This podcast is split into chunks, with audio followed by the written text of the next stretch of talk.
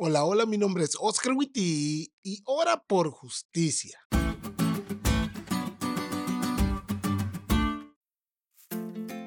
Hace un tiempo atrás, después de predicar sobre el perdón, una persona se me acercó y me contó sobre una injusticia que le habían hecho. Me dijo que cuando recién le pasó, le suplicaba a Dios que les diera su merecido por lo que le habían hecho a él que esperaba en su justicia, porque la persona que lo había dañado había actuado injustamente. Pero me dijo que a medida se le fue pasando el enojo y Dios empezó a bendecirlo a él, su oración cambió. Señor, haz justicia. Quita a esa persona de donde está, pero no por mí, sino por la gente que sigue sufriendo a manos de esa persona.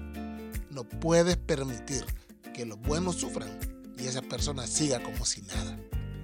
Recuerdo que en ese momento me preguntó si su oración era buena y al estudiar la lección de hoy me doy cuenta que sí. Esperar en la justicia de Dios no es algo anticristiano ni fuera de lugar. Es el clamor de todos los hijos de Dios a lo largo de las eras. ¿Hasta cuándo, Señor? ¿Hasta cuándo vas a permitir que esta gente haga lo que quiera con tu pueblo? Sí, Jesús nos dijo que tenemos que orar por los que nos ofenden y como dice la lección, incluso desear su conversión.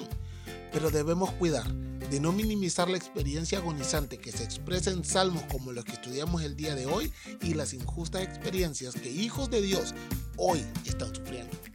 Si esperamos al juez justo, eso nos obliga a alzar la voz contra el mal.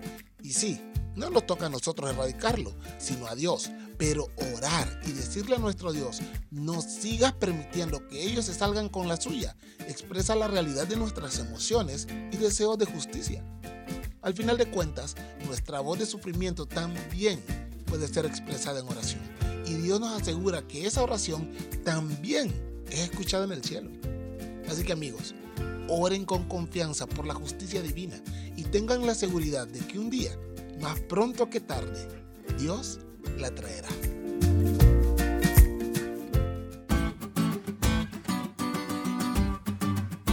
¿Te diste cuenta de lo cool que estuvo la lección? No te olvides de estudiarla y compartir este podcast con todos tus amigos. Es todo por hoy, pero mañana tendremos otra oportunidad para estudiar juntos.